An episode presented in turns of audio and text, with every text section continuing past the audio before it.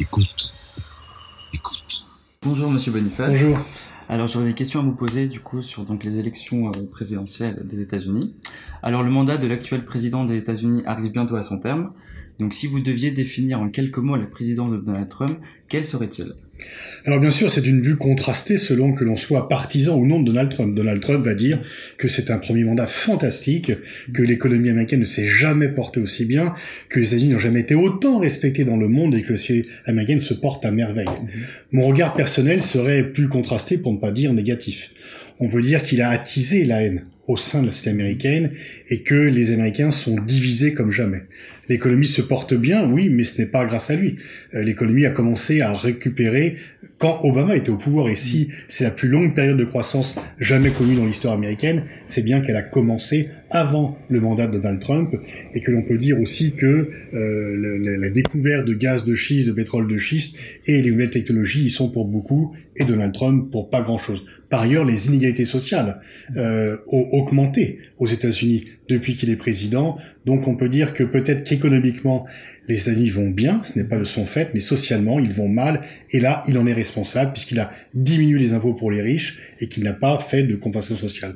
Et puis surtout, il s'est attaqué au système international. Jamais le système international n'a été autant attaqué par un président américain. Retrait de l'accord sur le nucléaire iranien, retrait de l'UNESCO, attaque sur l'OMC, attaque sur l'ONU, attaque sur l'ensemble des institutions multilatérales et discours confrontatif avec l'ensemble des autres pays. Trump n'a pas d'alliés, il n'a que des vassaux, il veut que tout le monde se plie. Et très honnêtement, s'il devait faire un deuxième mandat, on se demande dans quel état en sortira le système multilatéral parce que il faut l'avouer et avec un peu de déception, les réponses apportées à ce défi ne sont peut-être pas à la hauteur. Tout le monde se plaint de Donald Trump, notamment parmi les alliés européens, asiatiques, mais on ne sait pas réellement confronté à lui, malgré l'ampleur des divergences que nous affichons avec Donald Trump. Merci beaucoup. Et euh, alors, euh, donc on pouvait décrire l'ère de Bernie Sanders comme une onde de choc venant bousculer l'ordre stratégique mondial. Donc euh, voir un candidat aussi différent ne semblait plus, selon vos termes, être de l'ordre d'une chimère.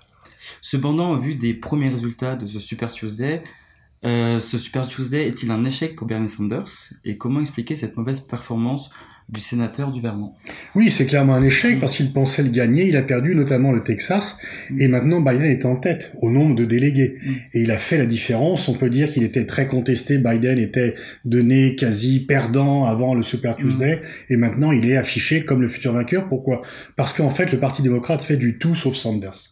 Tout le monde s'est rallié à Biden, y compris Bloomberg, mais tous les candidats dits modérés, et parce que Sanders, par son programme euh, à la fois ambitieux, disruptif, tout à fait nouveau, très à gauche, augmentation des impôts, politique étrangère tout à fait différente, ça serait effectivement une révolution stratégique, mais il a fait peur aux démocrates qui veulent, eux, conserver un système de domination mondiale, d'hégémonie libérale, mmh. et non pas de coopération, et non pas d'attractivité. Donc on peut penser que euh, tout l'appareil démocrate s'est lié contre Bernie Sanders pour voter pour Biden.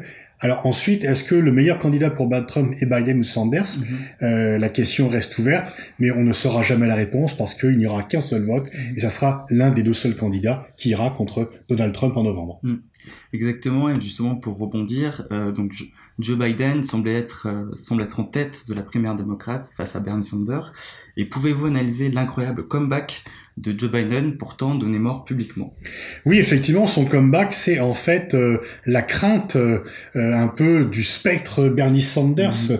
euh, qui fait peur à l'ensemble du Parti démocrate.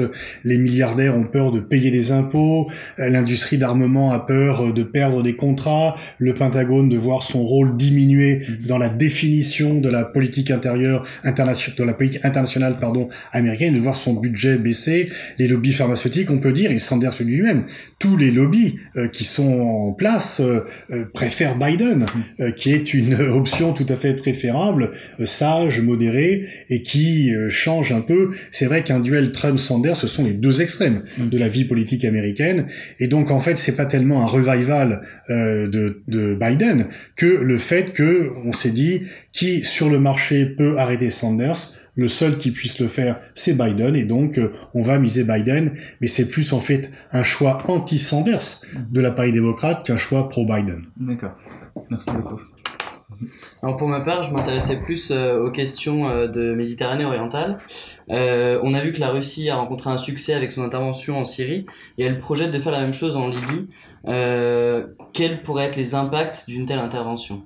Alors on n'aura pas la répétition du scénario syrien puisque euh, il aura fallu pour cela que la Russie intervienne quand Kadhafi était au pouvoir pour l'aider à reconquérir les territoires perdus et c'est au bout d'un certain temps que les Russes ont permis à Bachar de gagner la guerre civile qu'il avait lui-même lancée et de reconquérir les territoires qu'il avait perdus. Là, il y a beaucoup trop en Libye pour que la Russie seule y prenne le pouvoir et impose son ordre.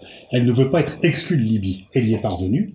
Elle joue effectivement sa carte, mais elle n'a pas les marges de manœuvre qu'elle a en Syrie, où finalement elle est un peu chez elle. En Libye, elle doit être confrontée à de multiples autres acteurs, euh, régionaux et internationaux, qui eux aussi ont leurs intérêts en Libye et qui veulent les faire valoir, le tout sans aucun respect des engagements pris à Berlin par les uns et par les autres. Justement, vous parliez de Berlin par rapport aux positions européennes. On peut noter que les positions françaises et russes sont assez proches sur ce dossier. Est-ce qu'on peut envisager une éventuelle coopération entre les deux? Il serait difficile de l'afficher euh, parce que ça, l'afficher voudrait dire que la France ne respecte pas les décisions des Nations Unies. Ça veut dire afficher officiellement un soutien à Haftar, euh, alors qu'on a un soutien en sous-main à Haftar, qui est un peu compliqué par rapport euh, à notre statut de membre permanent du Conseil de sécurité, par rapport à ce qu'est Haftar en tant que tel, effectivement. Et puis, je veux dire, euh, les Russes peuvent tout à fait assumer le soutien à Bachar et le soutien à Haftar. Il est beaucoup plus compliqué pour la France de soutenir Haftar maintenant qu'il y a un rapprochement avec Bachar. Donc, ce rapprochement entre Bachar et Haftar complique un peu euh, le double jeu français dans la région. Euh, et ça va être de plus en plus compliqué de tenir les deux bouts d'une politique différente. D'accord. Et, euh, et dans quelle mesure, enfin, une telle coopération, euh, si euh, officieuse soit-elle, pourrait modifier le paysage européen de demain?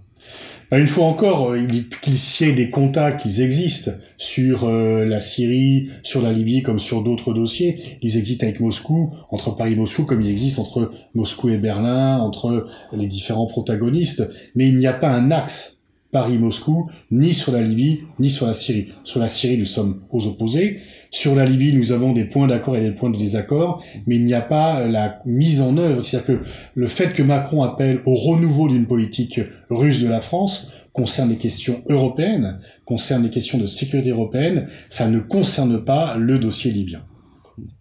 Je vous remercie. Merci à vous.